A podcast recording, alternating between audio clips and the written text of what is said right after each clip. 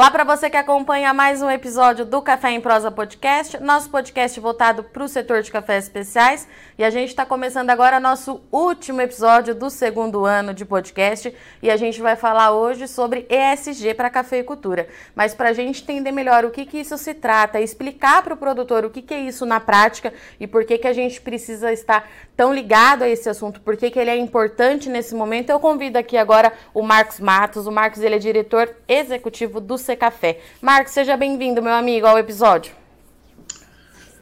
Olá, Virginia. Olá a todos. É uma satisfação enorme estar com vocês novamente. Café sempre à disposição. Marcos, quando a gente fala em práticas ESG, em português ambiental, social e governança, nessas últimas semanas isso ganhou bastante destaque por conta da COP26. A gente teve também a Semana Internacional do Café, ainda em novembro, falando bastante desse assunto. Mas para a gente começar, eu queria que você explicasse para o produtor, para quem está nos assistindo e nos ouvindo pelo Spotify, o que, que isso significa. Pode ser? Mas claro, aliás, 2021 já fica para a história com uma agenda muito forte em sustentabilidade.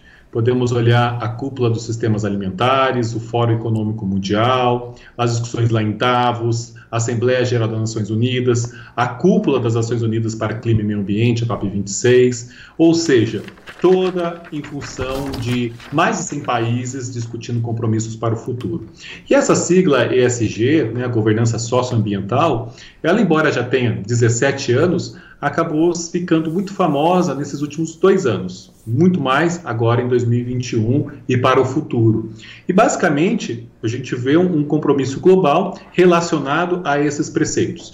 Nós temos ali dois grandes fatores que, que é importante que sejam ressaltados um deles o próprio sistema financeiro mundial, e nós tivemos uma carta dirigida a todos os CEOs do mundo, feitas por Larry Fink, que é uma, um CEO de uma gestora de ativos de mais de 8 trilhões de dólares, né, só para você ter uma base de comparação, né, o, o, tamanho do PIB brasileiro, portanto, são várias vezes o PIB brasileiro, só de ativos, é, que esse CEO é responsável, e lá ele dizia para todos os CEOs do mundo, para os critérios ESG, que os financiamentos e os investimentos é, seriam feitos para aqueles que observam esses critérios. Já fala do social, com a questão da a representatividade das mulheres, a parte dos jovens, questões raciais, na parte ambiental falava da água, dos resíduos, a pegada de carbono, a questão do mercado compensatório de carbono, enfim, inúmeros pontos importantes. E isso atrelado a financiamento e investimento. Além disso, nós tivemos três pesquisas de mercado, a Suíça UPS, a Price, a PwC, nós tivemos o próprio Rabobank, fazendo pesquisas observando o, o, comportamento do consumidor na pandemia e nesse cenário de reabertura das economias. E o consumidor se mostrou ainda mais preocupado em adquirir produtos e marcas de empresas que são responsáveis, que, que buscam é, cumprir esses critérios ESG. Olha mais para certificados, selos, e, inclusive, está disposto a pagar mais, até 9%, de acordo com a média é, dessas pesquisas. Ou seja, dois pontos fundamentais e que nos afeta em três pontos centrais. Um, nós queremos continuar a exportar para os mais diversos e exigentes mercados, então, é, adotar essas práticas ESG é ficar atento a não ter restrições no fluxo do comércio, é ficar atento a selos e certificações, a todas as oportunidades de mercados advindos é, desses sistemas, inclusive, porque não, sistemas brasileiros, como foi mencionado o Certifica Minas, a Semana Internacional do Café, que é muito importante no Brasil, e também futuros investimentos que são feitos dentro do agronegócio, respeitando os preceitos. Já temos exemplos no agronegócio, mais específico para o setor de florestas plantadas, empresas de, de embalagens, papel e celulose, mais de financiamento sendo feito, pouco mais de 3% ao ano, é, grandes volumes financeiros, um de 1 bilhão, outro de 500 milhões de dólares, sempre atrelados a metas maior representatividade das mulheres, uma empresa estabeleceu 30% de cargos de liderança, redução da pegada hídrica, gestão de resíduos, reincorporar espécies nativas nos biomas originais, ou seja, uma questão financeira que puxa ainda mais os compromissos. Então, essa é uma tendência que veio para ficar. E se nós, no café, somos líderes absoluto, até o presente momento, 40% do mercado, mercado global, nós temos também que olhar para o futuro e o que nos levará para o futuro, pensando sempre numa liderança absoluta e fortalecendo o nosso papel de liderança. Você pontuou bem essa questão de que essa prática ela não é uma novidade, não é algo novo, já acontece há muitos anos, mas que nos últimos dois anos teve isso potencializado com a pandemia, né? O que me chama muita atenção, porque lá atrás, quando a gente falava no começo da pandemia, é claro que a gente não imaginava que fosse durar todo esse tempo, a gente queria, inclusive, uma resposta mais rápida para tudo, mas enfim, a gente tinha é, uma dúvida muito grande em relação ao consumo do café, que se mostrou firme, apesar de tudo, todo mundo dentro de casa. E você me traz que o consumidor final está é, tá pedindo é, mais por essas práticas, está de olho nisso. O que, que, teria motivado isso? A gente já consegue entender essa mudança no padrão de consumo? A gente consegue fazer essa análise para o produtor para ele entender o que, que mudou nesses últimos dois anos? Bom, sem dúvida nenhuma, é, quando as pesquisas de mercado foram feitas, é, já se observou de países de todos os continentes, incluindo o Brasil. E não pegou só aqueles países tradicionais da Europa, Estados Unidos, Canadá, foi para a Ásia, perguntou para o consumidor chinês, indiano, é, com umas representatividades das mais diversas. Então nós notamos é, esse maior compromisso e se a gente observar bem a mídia, né, praticamente o ano inteiro, é, mostrando as lideranças discutindo compromissos. E ao mesmo tempo que a gente tem os países discutindo compromissos o tempo todo, e as discussões e avanços, e alguns retrocessos, ou avanços que poderiam ser feitos, mas ficaram, por exemplo, para a COP27, é, nós temos a diplomacia empresarial, que é junto com os governos ou paralelamente aos governos, as grandes empresas buscando os seus compromissos. A Bayer assumiu, a Bayer SA alemã, só de Brasil são mais de 150 anos, assumiu que eh, até 2030 serão 50% de mulheres na, nos postos de liderança. Já era um processo que a Bayer já estava fazendo, mas ele é impulsionado por esse mercado ESG. Então é o consumidor atento, os governos, a diplomacia empresarial e tudo isso impacta é, o nosso agronegócio, principalmente quando a gente pensa que fazer a governança de uma cadeia produtiva, nós não estamos olhando apenas para o produtor. Claro que o produtor tem que fazer a sua governança, que são os recursos humanos da sua propriedade, a transparência em termos de indicadores de desempenho, sucessão familiar, utilizar sempre as melhores tecnologias, o uso racional de insumos, isso tudo é parte da, de uma governança de um produtor, de uma indústria, de um exportador. Mas nós estamos falando também daquela governança de cadeia produtiva, em âmbitos pré-competitivos. E aí que entra os projetos que são desenvolvidos dentro do café. O Café tem diversos projetos, tem os seus parceiros globais em diversos projetos, ou seja, muitos trabalhando junto numa agenda pré-competitiva que busca uma melhora de uma imagem, seja de uma região ou de um país, que busca agregar capital social e desenvolvimento humano. Marcos, é, a sua fala no início da nossa entrevista é, trouxe uma certeza de que eu tive nessas últimas semanas. A gente acompanhou bastante isso no Notícias Agrícolas, teve uma série de painéis é, que não só eu, mas os outros jornalistas também participaram. É, e a gente voltou para a redação com a seguinte impressão: você me diga se, é, se é isso mesmo. É, não tem mais como não fazer prática ESG. A hora é agora e a gente precisa disso para mostrar, no caso do café, enquanto maior produtor e exportador do mundo, que nós estamos de acordo com o que é exigido pelo mercado. É isso mesmo? Exatamente, você falou uma palavra-chave, que é mostrar. Porque o café ele tem inúmeros projetos de sustentabilidade na área ambiental na área social, inclusive com bons resultados econômicos consolidados. Mas nós temos que comunicar aquilo que a gente faz. Não adianta só ser sustentável, temos que mostrar o que fazemos e na linguagem que os nossos consumidores no mundo inteiro eles esperam. Então, aí, além da governança, que é um ponto que a gente pode evoluir significativamente, a comunicação e a promoção da nossa sustentabilidade é outro ponto que a gente pode evoluir de uma forma muito significativa. Era isso que eu ia te perguntar. É, tendo é, com base tudo isso, o que, que a gente precisa fazer para mostrar isso lá para fora, né, Marcos? Porque a lição de casa vem sendo feita. A gente fala isso diariamente, mensalmente, é, com o Café aqui, inclusive, é, que a gente tem feito o que é pedido. Mas como que a gente mostra isso lá para fora? Bom, de muitas formas, mas uma delas é o que a gente vem trabalhando fortemente com a promoção da imagem, ah, aproveitando todas as brechas para mostrar a nossa história, seja projetos com redes de cafeterias, com a nossa própria embaixada, e a nossa própria embaixada faz um trabalho de chamar os jornalistas, consumidores e a indústria dos países Vide o exemplo do nosso grande projeto na China, vide exemplo da nossa exposição na Embaixada Brasileira em Roma. Por quê? É, levar as mensagens certas do jeito que o consumidor quer ouvir. Né? Não basta a gente fazer um vídeo institucional que mostra que o Brasil é o maior do mundo, o maior, mais eficiente. Não, ele quer saber histórias histórias familiares, histórias de região, linkar com a cultura, com todo uma, um, um desenvolvimento local. E aí a gente tenta trabalhar com os nossos principais pontos, nossas principais fortalezas. Além disso, trabalhamos em projetos que estão linkados, que estão totalmente correlacionados com os grandes compromissos globais. Então atuamos aí em várias frentes. Temos muitas histórias para contar. Além dos nossos projetos, a gente seleciona as mensagens corretas. Por exemplo, um estudo que a nossa gestora de sustentabilidade do Secafé atualizou recentemente, com base em dados oficiais, nós analisamos o Índice de Desenvolvimento Humano Municipal, que mede renda, escolaridade e longevidade, expectativa de vida. Para o estado de Minas Gerais, que é 55% da produção nacional, pelo menos, o estado como um todo ele é 0,66, que é um índice médio. Quando a gente vai para os parques cafeeiros, quanto maior a representatividade dos parques, dos parques cafeeiros, os municípios sobem nessa classificação, vai até 0,738, quase 0,74, que é alto ou muito alto.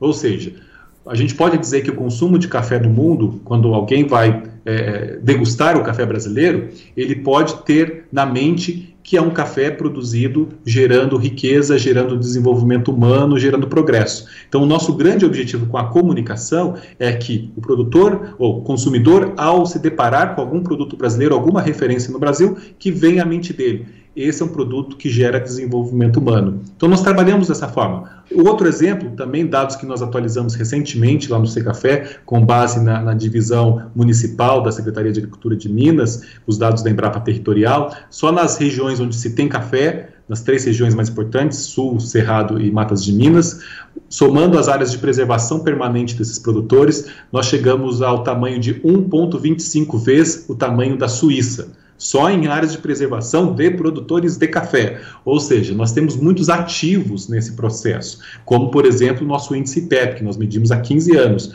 É o Brasil recordista de transferência de preço, FOB exportação ao produtor. Ou seja, se o consumidor, reconhecendo o produtor como um, um, um produtor que faz um primoroso trabalho, aplica boas práticas, e a produção dele está relacionada a desenvolvimento humano, ele ainda vai saber, opa, eu pagando mais por esse produto, é no bolso dele que a renda chega, porque o Brasil é eficiente, a transmissão ela é rapidamente acontecida. Para se ter uma base de comparação, nossos concorrentes oscilam de 40% a 60%. Ou seja, até chegar no produtor, existem intermediários, existem situações das mais diversas. O nosso produtor não, ele vai imediatamente. Esse índice ele oscila de 80% a, 94, a 93%.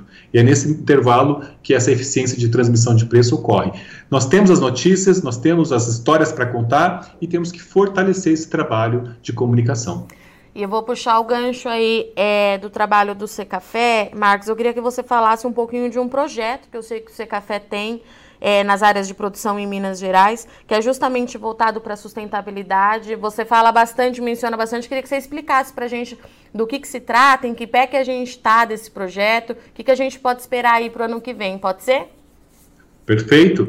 É, aproveitando o link com os compromissos globais, que as economias falam em neutralização de carbono 2040, 2050, mas a gente ouviu a Nespresso representando a Nestlé para 2022 e empresas para 2030. Ou seja, a, a neutralização de carbono está vindo cada vez mais próximo do, da nossa vida, do nosso, do nosso momento. Inclusive, esse é o momento para a gente desenvolver os mais importantes projetos. E mesmo antes da, do início da COP26, nós iniciamos um projeto muito grande no café, como você mencionou, para medir o balanço das emissões de carbono na cafeicultura brasileira. Pegamos a realidade do Arábica para Minas Gerais, as três principais regiões produtoras, Sul, Cerrado, Matas de Minas, observando diferentes sistemas de produção, é, observando todos os preceitos da ciência, que é a metodologia, com base no painel, é, inter, painel intergovernamental, o GHG Protocol.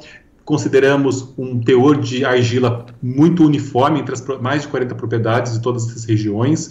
Nós consideramos diferentes sistemas de produção para o mecanizado, semi-mecanizado manual e sistemas irrigados, porque tem toda uma, uma dinâmica de carbono as práticas agrícolas registradas corretamente dos últimos cinco anos e, inclusive, retirando plantas de 10 anos de idade e também amostras de solo, porque a gente quer o carbono do balanço da, da, da planta e também estocado no solo. Somado a isso, nós temos também o carbono dessas áreas de vegetação que a gente mencionou, que o Brasil tem um ponto, só no Minas Gerais, 1,25 vezes o tamanho da Suíça, em áreas de preservação. Vamos quantificar o carbono é, que está ali, no solo e na vegetação nativa, que está intocado e é um ativo para o Brasil. E com isso, gerar uma oportunidade no mercado de carbono. Para se ter uma ideia, o ano passado, o mercado de carbono representou 270 bilhões de dólares. Esse ano, a expectativa é de bater 300 bilhões de dólares. A cotação do carbono está em 10 dólares a tonelada. Seria muito melhor, e a gente calcula que a 50, 60 dólares a tonelada seria ainda mais importante para realmente alavancar todo esse mercado de carbono. Então a gente tem que transformar numa commodity e gerar mais liquidez ainda. Temos desafios, mas uma grande oportunidade. Então, projetos como esse que nós desenvolvemos, tentamos conectar esse mercado de carbono de 300 bilhões com todas essas iniciativas. Mas primeiro temos que fazer o estudo, entender o balanço, entender se a gente é baixo carbono, se a gente é negativo, em quais condições e propor sempre melhorias para que todo o carbono seja verde. Nós já temos a, a, a plena percepção de que o carbono do Brasil é verde, mas com estudos como esse nós teremos números e recomendações a serem feitas independente da região e do sistema sistema de produção. E a gente consegue é, saber quando é que a gente deve ter essas respostas desses estudos, Marcos? É, nós esperamos o início das chuvas para fazer as coletas, análise de solo, a retirada de plantas. A gente tem a expectativa de janeiro temos o relatório publicado pelo professor Serri, é bom até que se mencione, nós temos os vários, diversos exportadores como membro desse, desse projeto, nós temos o professor Ado Serri, que é professor da Exalc, mais o Imaflora, nossos parceiros, e com apoiadores internacionais, que é a Lavazia e a Starbucks, também a, a, patrocinaram, a, parte dos patrocínios desse estudo. Então a gente tem a expectativa que esse grupo como um todo é, já tenha no começo do ano que vem os dados publicados.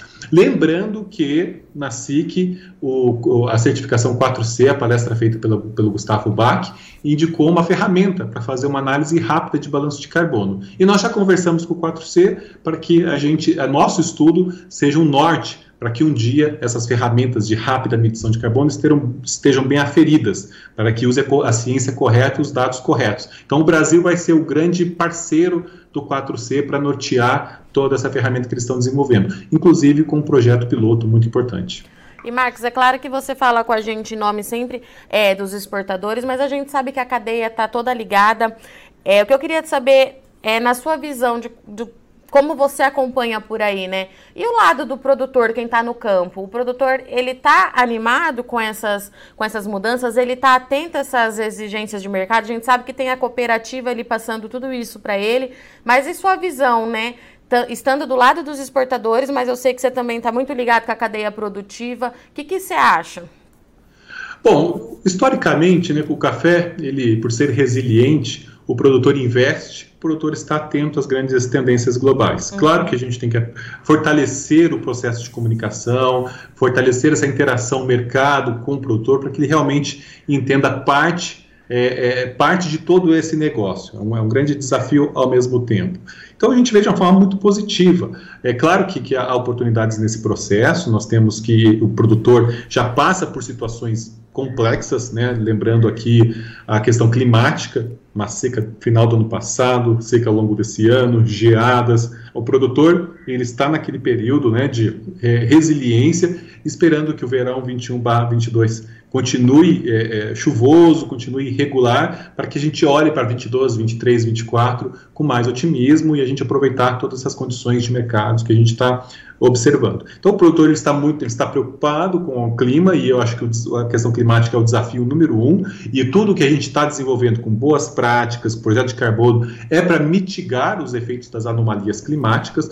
Então na verdade o produtor é, é resiliente e com certeza ainda mais diante desses problemas a gente vê as oportunidades de um país como o Brasil que tem uma matriz energética muito equilibrada, é, tem as condições para ser cada vez mais sustentável. E, Marcos, outra coisa que eu queria te perguntar, quando a gente fala em café, é, e práticas ESG, a gente não pode esquecer que a nossa parceira Cochupé liderou aquele ranking, ganhou aquele reconhecimento.